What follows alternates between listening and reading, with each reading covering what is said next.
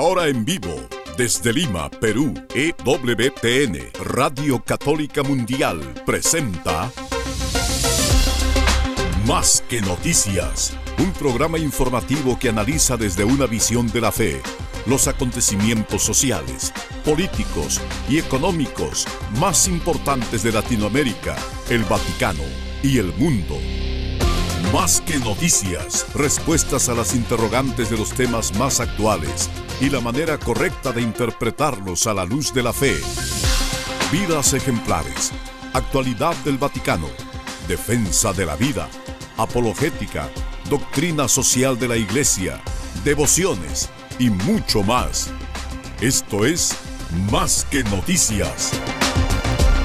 Comenzamos el programa.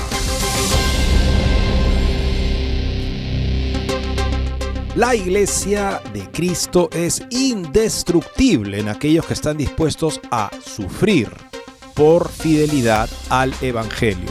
A ejemplo del Maestro, que vino a dar testimonio de la verdad y lo hizo atravesando el repudio, el desprecio, la cruz, de manera que así nos enseñó a ser libres de las cosas con las que el príncipe de este mundo el padre de la mentira busca sofocar la verdad.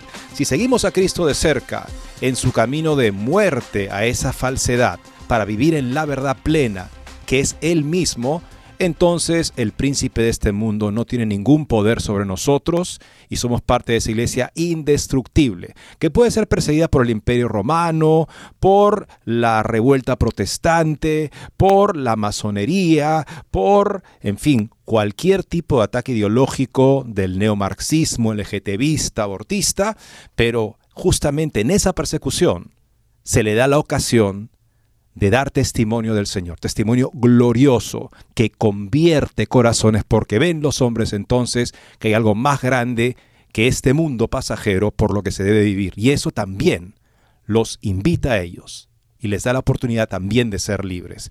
Gracias por acompañarnos hoy en Más que Noticias. Usamos, tenemos esta visión también de las noticias y queremos compartirlas con ustedes. Soy Eddie Rodríguez Morel. También recién mi saludo amigos, les habla Guillermo Montezuma. Nos alegra siempre estar con ustedes para compartirles esta mirada sobre la iglesia.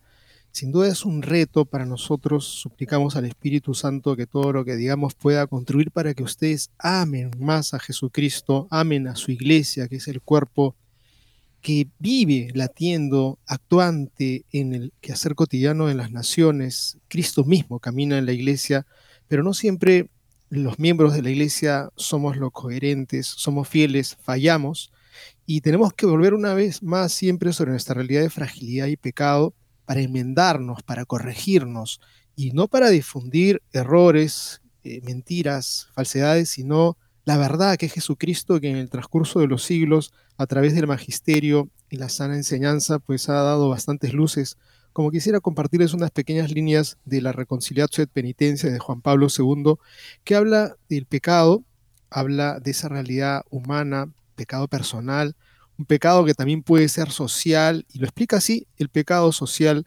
puede ser así, social, el que obra u omisión por parte de dirigentes políticos, económicos o sindicales, que aún pudiéndolo no se empeñan con sabiduría en el mejoramiento o en la transformación de la sociedad, según las exigencias y las posibilidades del momento histórico, así como parte de trabajadores que no cumplen con sus deberes de presencia y colaboración, etc., pues el pecado que tiene ecos sociales, el pecado personal tiene también un eco social, pero hay pecados que tienen ecos sociales y justamente ahora vamos a tener una nota mirando lo que ocurrió en Nicaragua, la doctora Nicaragua, Nicaragua que anduvo en tiempos de una fuerte dictadura como la de Somoza y que supuestamente llegó a la libertad y a la liberación gracias a la presencia de estos grupos nuevos que gobiernan actualmente incluso Nicaragua con una ideología funesta que ha destruido y sigue dañando al pueblo y también en una franca persecución a la iglesia. Pues fíjense ustedes amigos que hay aquí una perspectiva que probablemente no se haga luz a través del artículo de Robert Schaffer de Catholic Thing, pues se explica algo. Las raíces jesuitas de la guerra de Nicaragua contra la iglesia.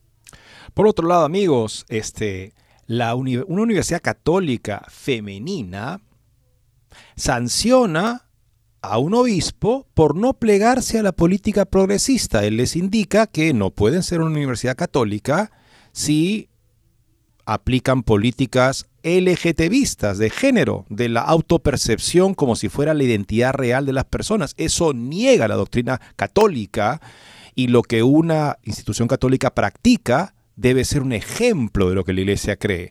Bueno, ellos responden diciendo que están en un diálogo constante con el obispo, pero que están comprometidos con, finalmente, la agenda LGBT. Vamos a ver esta noticia publicada por Catholic Vote. También de Catholic Vote recogemos otra nota recordando que a principios de este año pues hubo un tremendo escándalo en Los Ángeles y hubo la figura y aparición de estas, entre comillas, hermanas de la indulgencia perpetua, que era una compañía de drag anticatólica que hacía burla de las religiosas. Pues fíjense que recibió el aplauso, la loa de parte de esta religiosa, una religiosa que es la hermana Janine Gramick. Y pues ahora tenemos que darle también una noticia respecto de esto, que ha sido condecorada pues este, por esa posición pro LGTBista y vamos a hacerle mención de quiénes son los que están haciendo pues este alarde, esta condecoración de algo que es un escándalo a viva voz. Bueno, todo esto nos hace ver que la práctica pastoral que debe ejemplificar debe ser justamente la fe de la iglesia puesta en práctica. Cuando no es así, en nombre de una malentendida misericordia o apertura a las personas, entonces se convierte en una maestra de errores, la práctica que se aleja justamente de la buena doctrina. El cardenal Gerhard Müller ha expuesto esta crisis que se está dando en la enseñanza de la iglesia y eh, Christian Berger, un teólogo moral, y Peter Ryan, un buen jesuita, de los que existen siempre marginados de, de, posiciones de autoridad, porque han discernido que no pueden seguir el discernimiento comunitario hacia el relativismo, entonces los dejan trabajar siempre y cuando no creen problemas. Bueno, han escrito justamente un comentario a esta respuesta que diera Monseñor Fernández, el prefecto de Doctrina de la Fe, a Monseñor Duca, al cardenal Dominic Duca, con respecto a Amoris Letizie, algunos puntos de Amoris Letizie, y ellos justamente consideran la respuesta que dio el cardenal Müller con respecto a lo que debía haber sido la respuesta de Doctrina de la Fe y la que el cardenal Müller hubiera dado de ser a un prefecto, pero lamentablemente ya no se quiere una voz que enseñe la doctrina católica.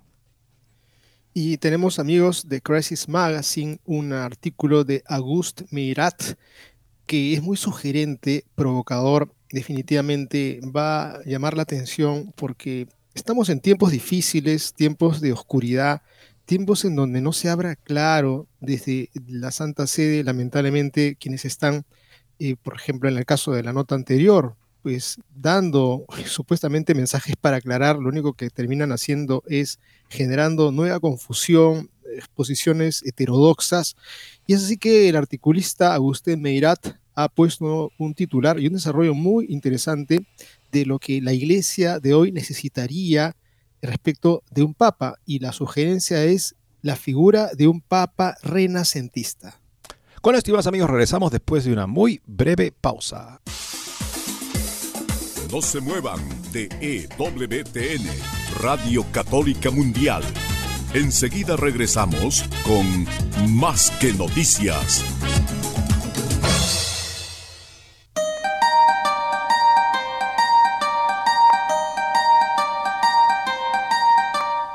No olvides seguirnos en Facebook como Más que Noticias EWTN. Allí podrás encontrar las noticias que tratamos día a día en el programa. Además, pueden escribirnos con sus comentarios o sugerencias.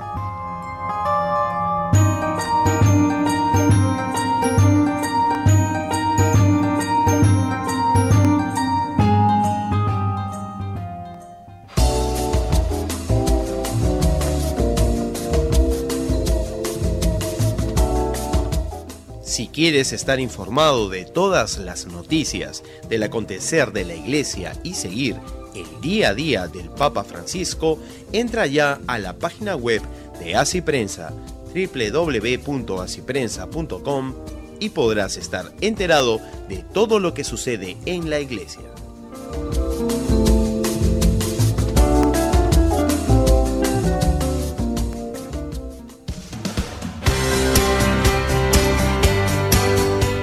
Ya regresamos en EWTN, Radio Católica Mundial, con su programa Más que Noticias. Y comenzamos con algo de historia que yo puedo también corroborar desde mi experiencia. Yo estaba estudiando en un college, Lane Community College, en este, Eugene, Oregon. Una zona muy bonita, con muchos árboles, mucha cultura, muy liberal, muy progresista. Y el presidente del, del cuerpo estudiantil en el Community College, una excelente persona, muy bueno, que también me decía que era católico, él fue invitado por la revolución sandinista a visitar Nicaragua. Era toda una parte de una campaña de relaciones públicas y regresó fascinado. Dije, Eddie me dijo, es una revolución católica.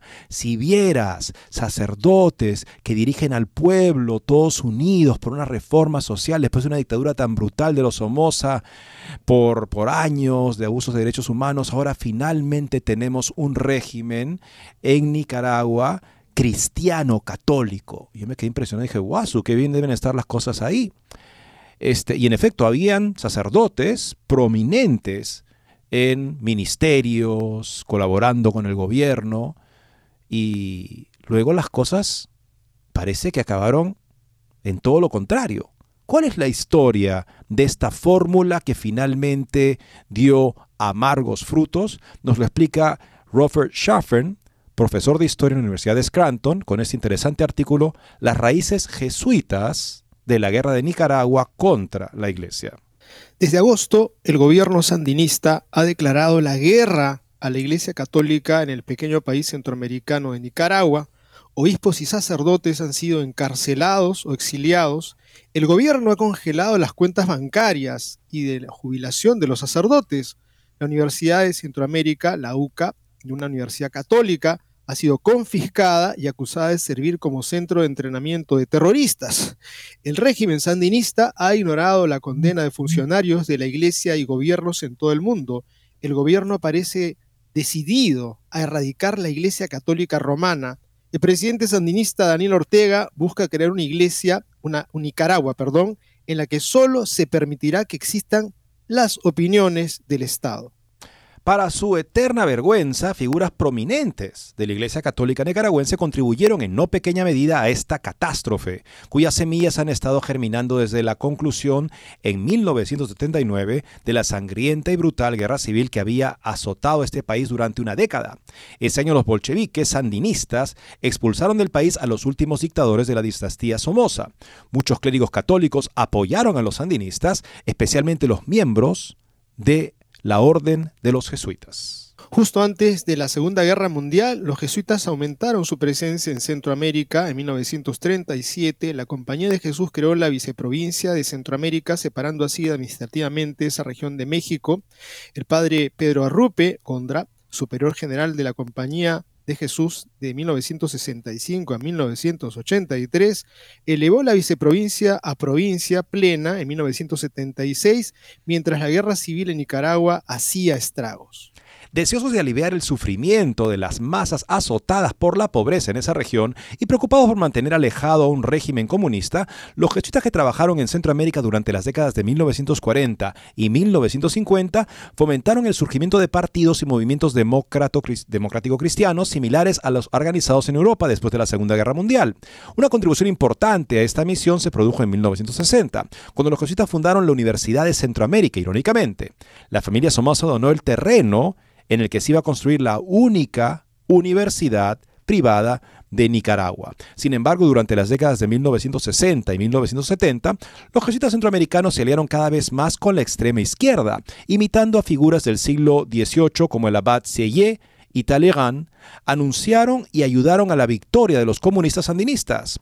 De hecho, varios jesuitas habían sido sandinistas importantes, Fernando Cardenal, su hermano Ernesto Cardenal, Miguel de y Edgar Parrales, todos ellos teólogos de la liberación que apoyaron la revolución violenta contra el régimen de los Somoza. Después de 1979, todos ellos ocuparon cargos gubernamentales. Fernando Cardenal sirvió como ministro de Educación, lo que por supuesto soltó propaganda gubernamental. Ernesto Cardenal fue ministro de Cultura, también propagandístico, y Descoto se convirtió en ministro de Relaciones Exteriores. Por su parte, Arrupe llamó a una especie de manifestación nicaragüense similar a la súplica del Papa León XIII a los católicos franceses de 1892 para que no rechazaran ni socavaran al gobierno de anticlerical Tercera República Francesa. Pidió a los jesuitas y a otras personas que ofrecieran a los sandinistas su generoso apoyo. Arrupe, sin embargo, tenía reservas sobre estos comunistas y también dijo que se podrían plantear críticas cuando lo merecieran. Desafortunadamente, un estudio realizado por la UCA a finales de los años 90 encontró pocas cosas que criticar sobre el gobierno. Los jesuitas dieron una cálida bienvenida a los sandinistas. La respuesta más severa a estos jesuitas sandinistas vino del Papa Juan Pablo II, quien recordó que el hecho de que un sacerdote ocupara un cargo político violaba la ley de la Iglesia, Canon 285. En 1985 los jesuitas expulsaron a Fernando Cardenal por presiones del Vaticano. Aún así continuó desempeñándose como ministro de Educación y residiendo en la residencia jesuita de Managua. Los jesuitas lo rehabilitaron en 1997 cuando regresó a la orden después de haber repetido el noviciado. Como un George Danton moderno, que había pasado de ser partidario opositor del reino del terror en Francia, Cardenal acusó al movimiento sandinista de corrupción y renunció a su asociación con él en 1994. A medida que pasó el tiempo, la brutalidad del régimen de Ortega se hizo dolorosamente evidente. Si bien Ortega perdió las elecciones en el 2001, no se retiró de la política, en cambio reunió a los partidarios sandinistas para un eventual regreso a la presidencia. Solo cinco años después, con el apoyo de algunos jerarcas católicos, fue reelegido presidente de Nicaragua. La respuesta de muchos sacerdotes a su reelección fue, mucho más fría que en 1979, pero aún así contó con apoyo. El periódico estudiantil de la Universidad Católica esta de Nicaragua no lo apoyó directamente, pero su página editorial siguió siendo amigable con los sandinistas. Nada del apoyo católico impresionó a Ortega, quien manipuló cínicamente a sus aliados en la iglesia. Cuando algunos líderes católicos desaprobaron que tuviera una amante, dispuso que se celebrara un matrimonio. El matrimonio, por supuesto, no se llevó a cabo por arrepentimiento, ni de parte de él ni de su amante, sino simplemente para obtener más apoyo electoral de los católicos de izquierda. Esos católicos obedecieron a finales de la década de 1960, el filósofo, italiano Augusto del Noche advirtió que el catolicismo progresista era un callejón sin salida, porque en la coalición de católicos e izquierdistas predominaría el elemento progresista, que rechaza las enseñanzas básicas del catolicismo sobre la persona humana, para que sus objetivos políticos, económicos y sociales utópicos no se vean obstaculizados, los marxistas deben perseguir y reprimir a la Iglesia Católica. El marxismo rechaza por completo las realidades trascendentes que el cristianismo considera el fundamento de todo, así como la esperanza para la raza humana. Recordemos justamente que ese es el núcleo del marxismo, lo escribía así Feuerbach, que Marx considera la teoría de fondo del marxismo. Él decía que el hombre era Dios para el hombre y que el hombre era el encargado de hacerse cargo del hombre y que toda respuesta el hombre debería esperarla del hombre, o sea, del hombre organizado, o sea, del Estado, que sería en adelante el Dios, en efecto, de la sociedad. Bueno, ese tipo de exaltamiento del poder político, por supuesto, aunque se asocie con el catolicismo progresista y engañado, será justamente a desmedro del catolicismo. El guion de este drama desolado ya se había desarrollado durante la Revolución Francesa, el movimiento izquierdista original de la civilización occidental, el jacobinismo, intentó erradicar el catolicismo. Los jacobinos, Robespierre, Danton, Saint-Just y otros enviaron a miles de católicos a la guillotina en 1793 y 1794 porque supuestamente su religión fomentaba la superstición, la credulidad y la intolerancia. Ser católico era nuevamente supuestamente rechazar el patriotismo posteriormente Movimientos similares como el bolchevismo siguieron el mismo guion.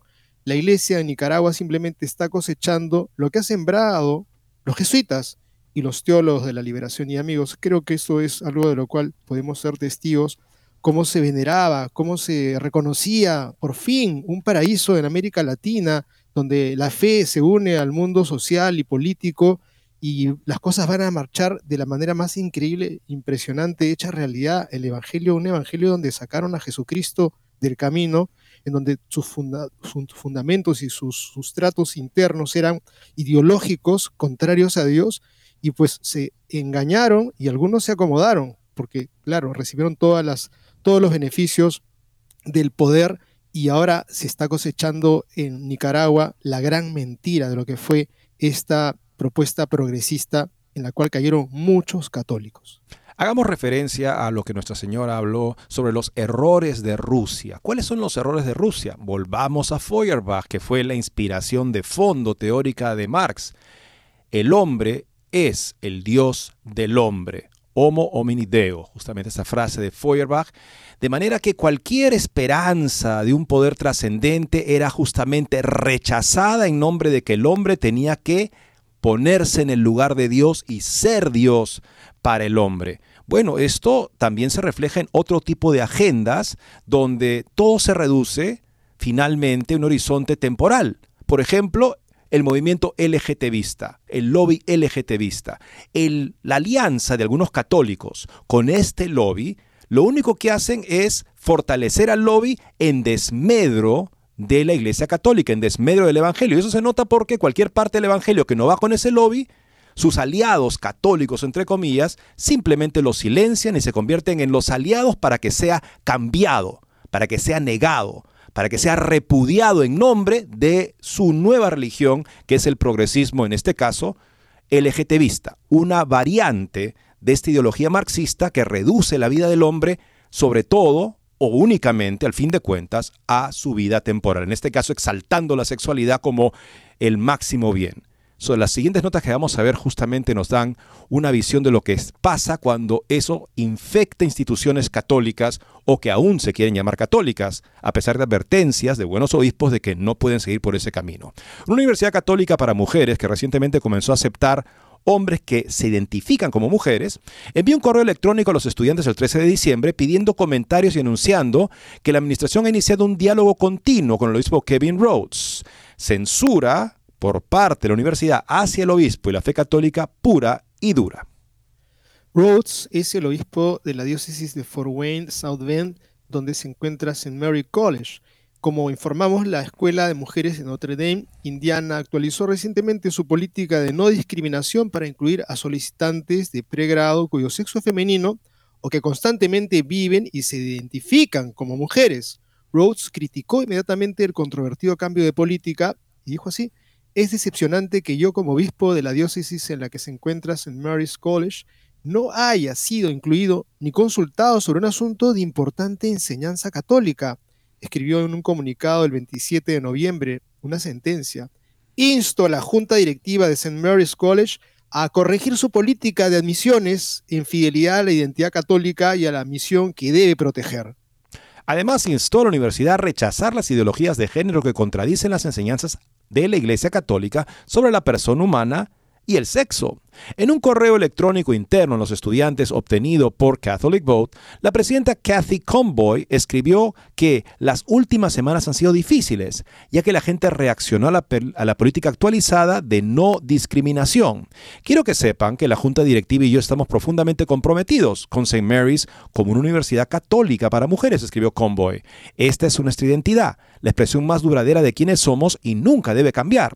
Lo que tampoco debe cambiar nunca, escribió la presidenta de esta universidad, es nuestro compromiso continuo con el trabajo de inclusión y equidad, incluido el trabajo que hemos realizado con el Centro LGBTQ, SAGE y Pride, Pride homosexual, SMC, St. Mary's College, continuó Convoy. Hoy quiero expresar mi enfático apoyo a todos los miembros de nuestras comunidades queer, o sea, de orientación homosexual, no binarias, que no se consideran ni hombre ni mujer, y trans. Nuestra universidad es mejor y más fuerte porque tú estás aquí. Convoy aseguró a los estudiantes que no se tolerará la discriminación o el acoso por identidad sexual. También agregó que se ha reunido con varios grupos sobre la política de no discriminación, incluidos estudiantes, el ex ministro del campus, ministro, o sea, el capellán será, y la presidenta de las Hermanas de la Santa Cruz, la hermana Mary Veronique y Rhodes, o sea, se entiende, la comunidad religiosa que fundó o tiene de alguna manera el liderazgo espiritual de este campus. Katy Conboy explicó que ella y Rhodes habían acordado que el correo electrónico a los estudiantes sería la última declaración sobre el asunto hasta que los dos lo discutieran más a fondo. Convoy concluyó pidiendo a los estudiantes que enviaran comentarios sobre la política de no discriminación, afirmando que la universidad entiende que es posible que desee decirnos lo que piensa, expresar apoyo, expresar una preocupación, como una pregunta que no sabe dónde hacer o describir lo que estás experimentando en el campus. Espero que el diálogo en el campus continúe durante el nuevo año, escribió esta mujer, Katy Conboy. Si fuera la única noticia diría, bueno, que se tomen medidas, que la Santa Sede respalde. La Santa Sede no va a respaldar. La siguiente nota justamente nos dice por qué un periódico de disenso que era crítico acérrimo de Juan Pablo II y Benedicto XVI y que hoy en día se presenta como el máximo defensor del pontificado actual, las razones por las que lo hace son razones como por ejemplo que en la primera semana de la Asamblea Sinodal el Papa haya decidido recibir a Janine Gramick, una monja estadounidense que por más de 50 años se ha dedicado a promover el matrimonio sacramental homosexual, nada menos que eso ha sido recibida por el Papa, ha recibido cartas de felicitación por su trabajo de 50 años, cuando ella había sido justamente censurada por el Vaticano bajo Juan Pablo II, porque la hermana decía que no podía aceptar la doctrina del catecismo sobre la homosexualidad. Bueno, entonces con ese tipo de espaldarazo, con ese tipo de felicitación del Papa, felicitaciones ya múltiples del Papa con respecto a ella, no sorprende que este periódico de disenso anti Juan Pablo II y anti Benedicto XVI haya decidido también condecorarla. El National Catholic Reporter, Register es nuestro WTN, Reporter es este periódico de disenso, tiene las mismas siglas pero son diferentes. El National Catholic Reporter, medio católico entre comillas de izquierda, celebró a la monja pro LGBT, la hermana Janine Gramick, como Noticias Creador del Año esta semana. A principios de este año, Gramick defendió públicamente la decisión de los Dodgers de Los Ángeles de honrar a las hermanas de la indulgencia perpetua, una compañía drag anticatólica que se burla de las monjas y hace representaciones sacrílegas de la crucifixión. Felicitaciones a Gramick por ser nombrada creadora de noticias del año. Esto dice este periódico progresista escribió la corresponsal principal Heidi Schlumpf en Twitter, en X, ahora como se llama, el jueves por la mañana, Schlumpf llamó a Gramick una defensora incansable de los católicos LGBT y una buena persona en todos los sentidos. Apoyo que honren a la a estas hermanas de la perpetua indulgencia, recordarán ustedes este escándalo de Drax, escribió a Gramick en una carta de mayo a los Dodgers, aunque me siento incómoda con que eh, las hermanas de la perpetua indulgencia usen el viejo atuendo de las monjas para llamar la atención sobre la intolerancia, ya sea católica o no, hay una jerarquía de valores en esta situación, continuó. Continúa así la hermana. La elección de la vestimenta, aunque resulte ofensiva para algunos, nunca puede prevalecer sobre las obras de misericordia. Así como tengo un gran respeto por las monjas católicas por su compasión y buenas obras a lo largo de los siglos, aplaudo a las hermanas de la perpetua indulgencia por su asistencia financiera a los necesitados. Los apoyo por, tan, por todas sus buenas obras. Creo que cualquier grupo que sirva a la comunidad, especialmente aquellos que son menos afortunados o están al margen de la sociedad, debe ser honrado, aunque realicen escenificaciones sacrílegas de la crucifixión, hermana. ¿Dónde queda eso, hermana Gramick, en su escala de valores? Me pregunto yo. Ese mismo mes, Catholic Vote informó extensamente sobre la omnipresente intolerancia anticatólica de estas hermanas de la perpetua indulgencia. Además de burlarse de las monjas, el grupo también se ha burlado de manera rutinaria y lasciva de la Santa Misa, de Jesús en la cruz y de la Santísima Madre. En septiembre, un miembro de este grupo de Drax fue arrestado después de que, según informes, se masturbó públicamente en su automóvil frente a un parque familiar este National Catholic Reporter continúa su rápido descenso hacia la irrelevancia, dijo el presidente de Catholic Board, Brian Birch. Ha quedado claro que cuanto más herética y agresivamente apoya a una persona a la revolución gay, más se enamora de eh, la National Catholic Reporter, de ella, añadió, te hace preguntarte.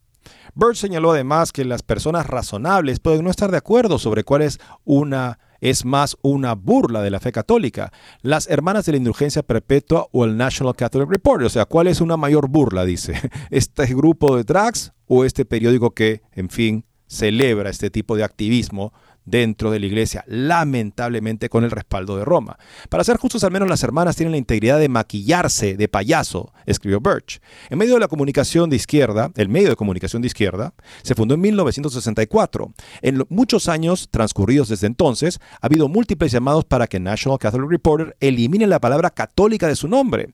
Uno de los casos más destacados se produjo en 1968, cuando el entonces obispo de Kansas City, Charles Herman Helmsing, emitió una declaración condenando a National Catholic Reporter. Envío esta comunicación a mis hermanos obispos y hago saber a los sacerdotes, religiosos y laicos de la nación mi opinión sobre el carácter venenoso de esta publicación. Escribió, National Catholic Reporter no refleja la enseñanza de la Iglesia, sino que por el contrario se ha puesto se ha opuesto abierta y deliberadamente a esta enseñanza. Pido con toda honestidad a los editores que eliminen el término católico de su título. Al retenerlo, engañan a sus lectores católicos y hacen un flaco favor al ecumenismo al ser responsables del falso, de un tipo de falso dilución de las enseñanzas católicas. Pido además a los editores y a la junta directiva, por el amor de Dios y de sus semejantes, que cambien su política equivocada y malvada, porque para mí es evidente que ya han causado un daño incalculable a la fe y la moral, no solo de nuestros laicos, sino también de muchos de nuestros sacerdotes religiosos. Se llaman católico para darle un pie de playa a una ofensiva cultural anticatólica. Y ahí está su importancia. Si perdieran ese nombre, se hundirían en la irrelevancia. Mientras lo tengan, sirven para esas ideologías y por lo tanto no lo van a abandonar. La hermana Janine Gramick, de 81 años, es cofundadora de New Ways Ministry, un grupo activista LGBT que se autodenomina también católico. Gramick y un sacerdote crearon conjuntamente la organización en los años 70. Ella es miembro de los Hermanas de Loreto.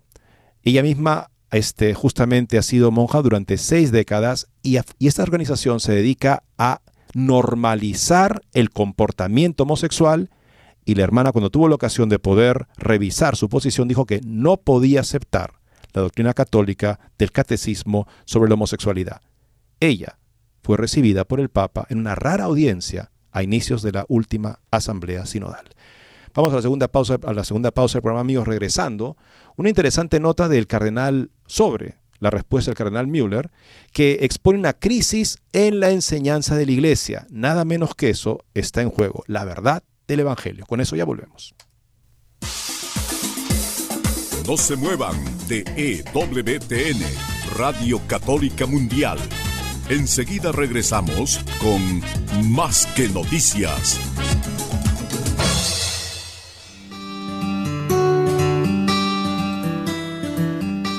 En la página web de EWTN podrás encontrar los programas de EWTN Radio y Televisión.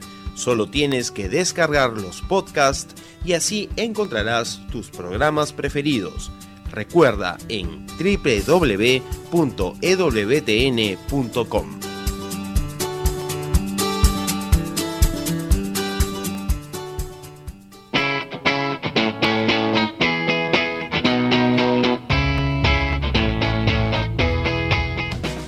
invitamos a que visites la página web de Asiprensa, www.asiprensa.com, donde encontrarás todas las noticias y actualidad de la Iglesia en el mundo. No lo olvides, www.asiprensa.com.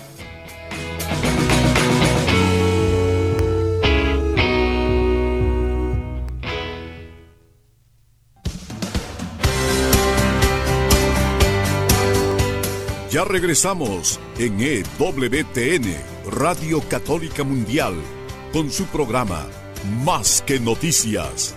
Para comunicarse en vivo con Más que Noticias, nos pueden llamar desde Estados Unidos al teléfono gratuito 1-866-398-6377 y desde cualquier parte del mundo al 205-271-2976.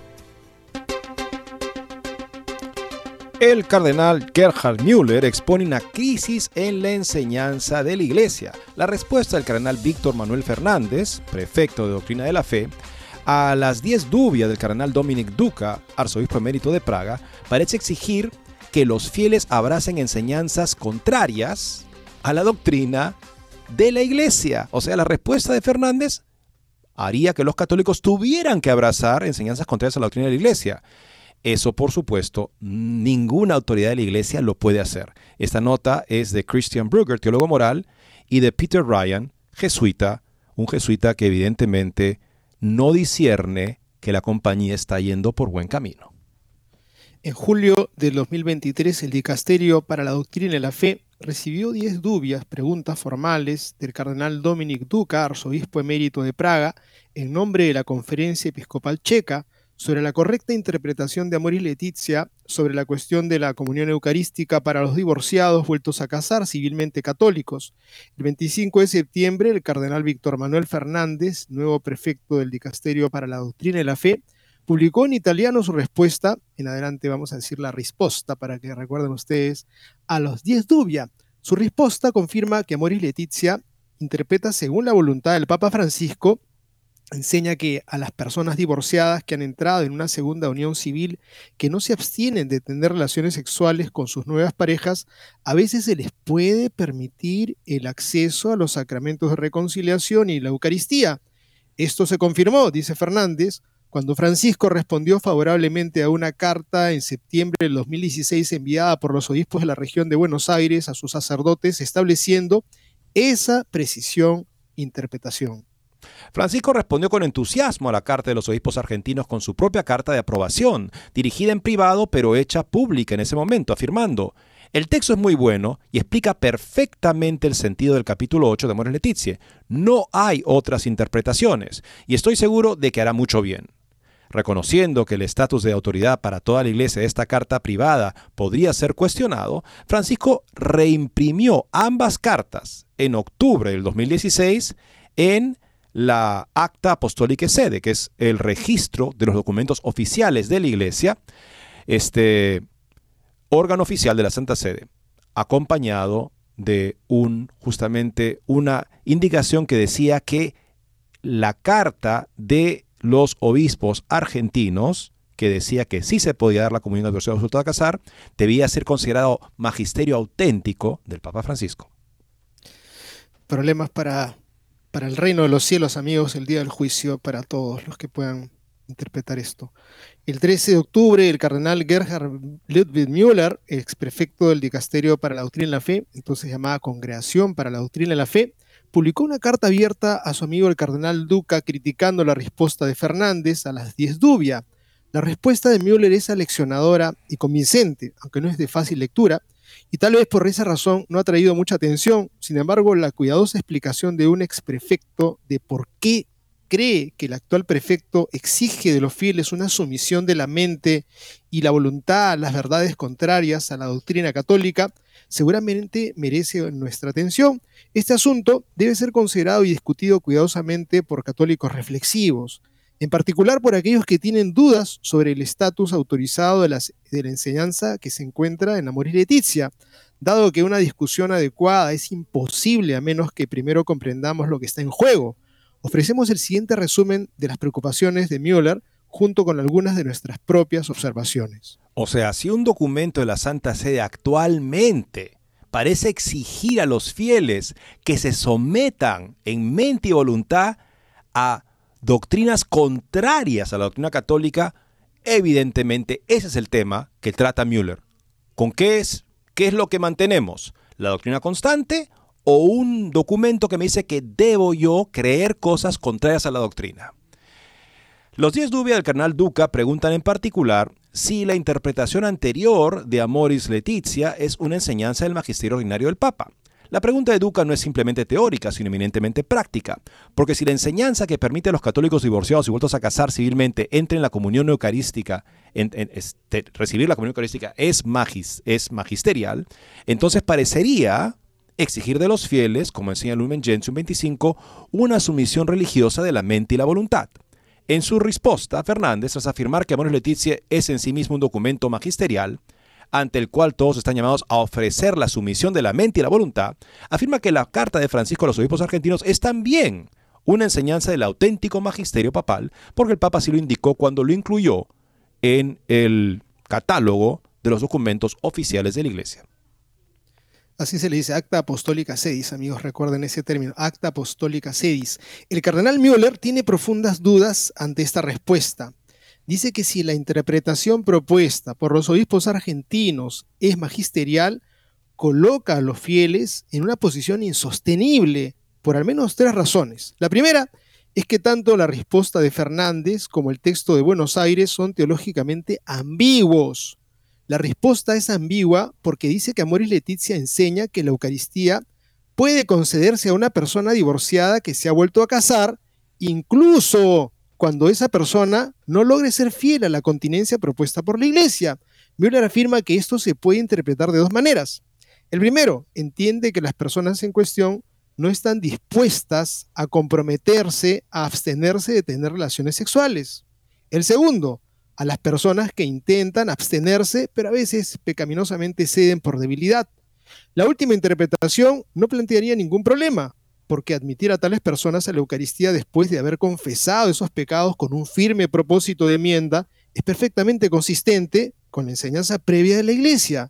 O sea, si dos personas se comprometen a vivir sin relaciones conyugales por el bien de los hijos, esa es la, excepción que se hacía y que se hace justamente en la doctrina constante de la Iglesia, pero al convivir en un momento de debilidad no cumplen con esa promesa, siempre y cuando lo reconozcan como un pecado, se confiesen y tomen las medidas para evitar ocasiones de pecado en la medida de lo posible en esa circunstancia tan particular, por supuesto que ahí no hay un problema. La cosa es cuando dicen, bueno, vamos a vivir conyugalmente porque Amor Leticia dice que podemos vivir conyugalmente. Eso es lo que sí rompe con la doctrina de la iglesia, pero nuevamente, la manera de expresarse sobre esos temas siempre ha sido exquisitamente ambigua, de modo que se puede interpretar de varias maneras. Y eso es lo que hace que sea una guía perniciosa. Es más, que no sea una guía para decisiones morales delicadas como las que se plantean. Pero Müller señala que esta ambigüedad se resuelve en el texto de Buenos Aires a favor de la interpretación que entiende a los divorciados vueltos a casar como no dispuestos a comprometerse a vivir en la continencia. Porque los obispos argentinos hablan de admitir a la Eucaristía aquellos para quienes no ha sido posible obtener la anulación y para quienes intentan vivir en continencia, para, quienes para los cuales intentar vivir en continencia puede no ser de hecho factible. Por lo tanto, el texto sugiere que no se puede esperar razonablemente que algunas personas divorciadas y casadas nuevamente se abstengan de tener relaciones sexuales con sus nuevas parejas y enseña que en algunos casos deben ser admitidas a la Eucaristía, a pesar de su falta de voluntad de comprometerse a vivir en continencia. Una segunda ambigüedad rodea la referencia de los obispos argentinos a aquellos para quienes no ha sido posible obtener una nulidad. Ciertamente parece referirse a aquellos que ya están válidamente casados, pero no dice eso. Y algunos lo han interpretado, aunque improbablemente, como una referencia a personas en una situación en la que, aunque el matrimonio no es válido por razones objetivas, estos, las razones no pueden probarse ante el fuero eclesiástico. Y el respaldo entusiasta de Francisco al texto de Buenos Aires, no hay interpretaciones, hace poco o nada para borrar la ambigüedad. Müller objeta que es problemático exigir la sumisión de la mente y la voluntad a un texto de una conferencia episcopal parcial, la región de Buenos Aires, que se presta a interpretaciones contradictorias y que parece implicar una conclusión cuya coherencia con la enseñanza de Cristo, Mateo 10, 1 al 12, está en cuestión. La segunda razón por la que la respuesta de Fernández coloca a los fieles en una posición insostenible es que afirmar que los divorciados vueltos a casar civilmente no están dispuestos a comprometerse a vivir en continencia puede a veces volver a la Sagrada Comunión a contradecir las enseñanzas magisteriales ordinarias de dos papas recientes, a saber Juan Pablo II, Familiares Consorte 84 y Benedicto XVI, Sacramentum Caritatis 29. Estos papas reafirman explícitamente la práctica inmemorial de la Iglesia, basada en la Sagrada Escritura, de rechazar, de no permitir la comunión eucarística a personas en esta situación. A estas enseñanzas que dan el testimonio de la palabra de Dios, los fieles deben una sumisión pero no solamente religiosa de la mente y la voluntad, como se debe el obsequio a una enseñanza de un papa, aunque no sea infalible. Una enseñanza que un papa, una novedad que él puede aportar, se le interpreta coherentemente con el magisterio, se sabe que no es infalible, pero igual se le da este obsequio de la mente y la voluntad. A lo que está en la palabra de Dios en sentido claro. Y además de eso, esa enseñanza y práctica constante de la iglesia, a eso se debe la sumisión de la fe a Dios que se revela porque estamos hablando de una doctrina infalible y que no puede cambiar. Eh, yo quisiera hacer énfasis en, el número que acabamos de mencionar como un error, porque es, eh, es perdón, es la reconciliación de penitencia, tiene en el número 34, perdón, es un punto que es clave, iluminador para todas las familias, a todas las personas que tengan esta realidad, cómo la iglesia se aproxima caritativa y misericordiosamente a su realidad, pero sobre todo también y junto a esa misericordia, la verdad, va a iluminarles inmensamente. Reconciliación y penitencia número 34. En tercer lugar, dice el documento, y la interpretación aparentemente defendida por la respuesta contradice al menos cuatro proposiciones definitivamente enseñadas por el Concilio de Trento, que los fieles son requeridos para confesar sacramentalmente todos los pecados graves que vivir en una relación sexualmente activa con alguien que no sea el cónyuge válido mientras ese cónyuge aún vive es un grave pecado de adulterio, que una condición necesaria para la absolución es el dolor penitente por el pecado cometido y la resolución de no pecar más, y que es posible que todos los bautizados guarden los mandamientos. Estas enseñanzas, dice Müller, pertenecen a la revelación divina y por lo tanto requieren de los fieles no solo una sumisión religiosa de la mente y la voluntad, sino una fe divina y católica. Es justo lo que estaba enfatizando yo. ¿Cómo entonces deben responder los fieles? Miro afirma que los católicos que rechazan la evidente interpretación de Amores Leticia contenida en el texto de los obispos argentinos, que seguramente redactó Fernández, justamente él es de esa provincia, y él fue clave en que el Papa Francisco, el obispo Jorge Mario Bergoglio, finalmente asumiera esa posición. Y en, en la respuesta de Fernández, no se le puede acusar de disidencia. O sea, si es que yo digo, yo no puedo aceptar lo que dice Mons Letizie, porque contradice la doctrina de la Iglesia, además, la doctrina definida del Concilio de Trento en cuatro puntos, a mí no se me puede acusar de disidencia, de estar en contradicción de la fe católica, porque se me está queriendo imponer como acto de voluntad y de entendimiento un obsequio, o sea, una sumisión a una doctrina que contradice la doctrina de fe, como justamente explica muy bien Müller, porque no exaltan la opinión privada por encima de lo que enseña el magisterio. O sea, no es que yo digo, ah, el magisterio les, ha siempre enseñado algo, pero yo pienso algo diferente. No es así. Más bien han encontrado una contradicción entre dos conjuntos de enseñanzas magisteriales y han elegido con toda razón dar su consentimiento a la que ha sido afirmada infaliblemente.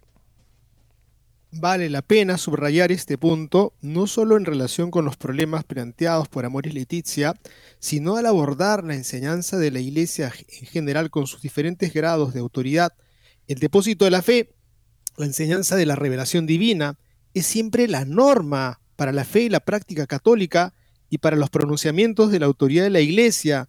Toda la vida católica, toda la enseñanza y la práctica debe juzgarse a su luz si uno sospecha alguna discontinuidad entre una instancia de enseñanza supuestamente autorizada y una verdad de la revelación divina, una enseñanza ya propuesta definitivamente por el magisterio como perteneciente a la revelación divina, ya sea explícitamente o como necesaria para su articulación, primero debe cuestionar su comprensión de la enseñanza autorizada para ver si la discontinuidad es solo aparente y surge debido a algún malentendido por parte de uno.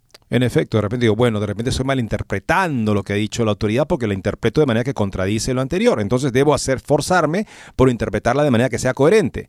Y claro, una enseñanza que es planteada de manera explícitamente ambigua se presta a esa doble interpretación, pero eventualmente la interpretación ambigua es superada por una enseñanza en la que se me dice que debo sostener, supuestamente por obediencia a la autoridad actual, una doctrina que contradice la fe. Ahí claramente no puedo seguir eso porque hay una contradicción de niveles.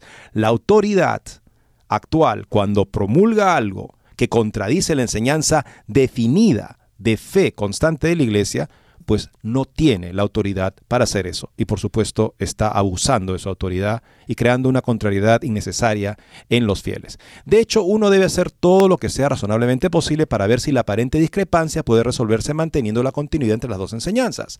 Si incluso después de ese esfuerzo de buena fe uno sigue convencido de que no puede reconciliarse, entonces está justificado a cuestionar, de hecho debe cuestionar la integridad, la enseñanza no infalible y no consentir a ella lejos de ser una expresión de catolicismo de cafeterías donde elijo lo que me gusta, es una expresión madura de compromiso con la verdad divina y católica a la que los fieles tienen el deber de someterse y a cuya luz llevar todo pensamiento, según escribe San Pablo en 2 Corintios 10, 5. Müller finaliza diciendo que dadas las interpretaciones contradictorias a las que se presta el texto de Buenos Aires y la respuesta de, Fernández, una respuesta clara a una pregunta muy... Se, eh, eh, se necesita dubium preciso. La pregunta que debe responderse es, es si en ocasiones se puede conceder la absolución sacramental a una persona válidamente casada que no está dispuesta a abstenerse de tener relaciones sexuales con una persona con la que vive en segunda unión. Un dubium relacionado también requiere una respuesta. Si la absolución sacramental puede ser a veces dada a una persona que no está dispuesta a abstenerse de tener relaciones sexuales con una persona que está válidamente casada con otra persona.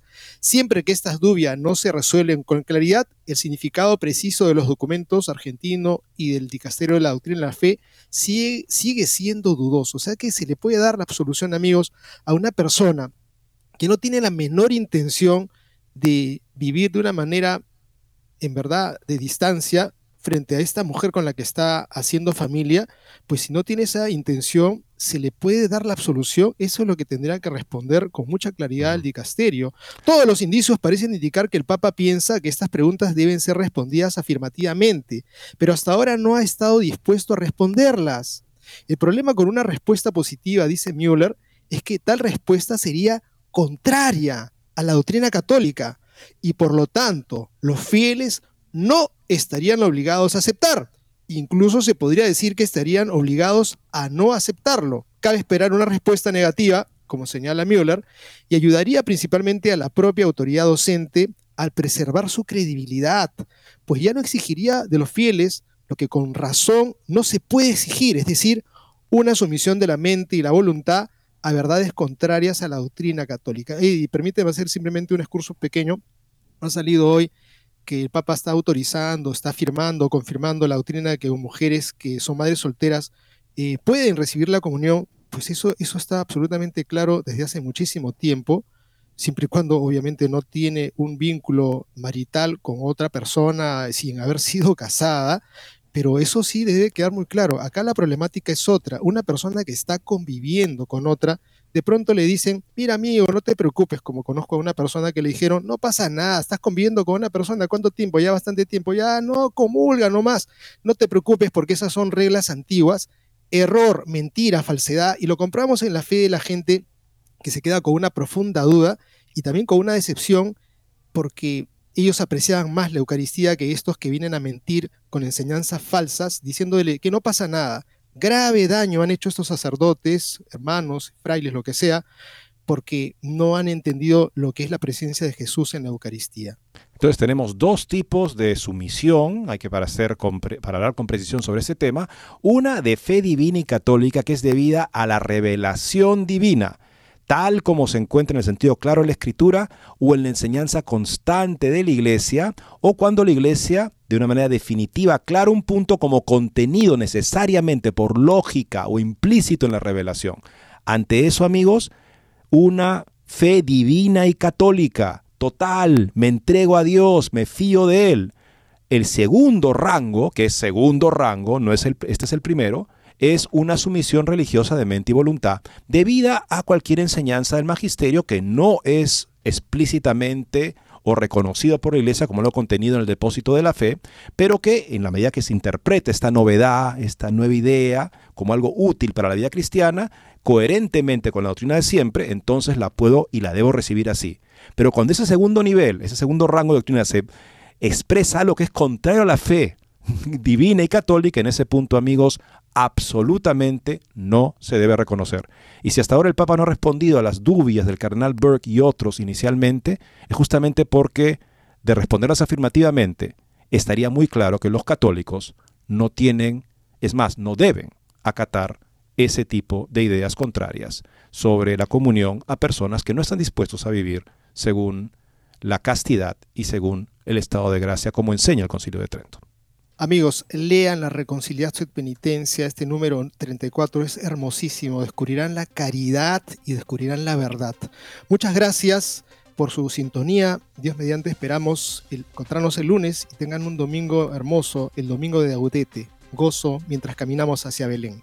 Muchas gracias.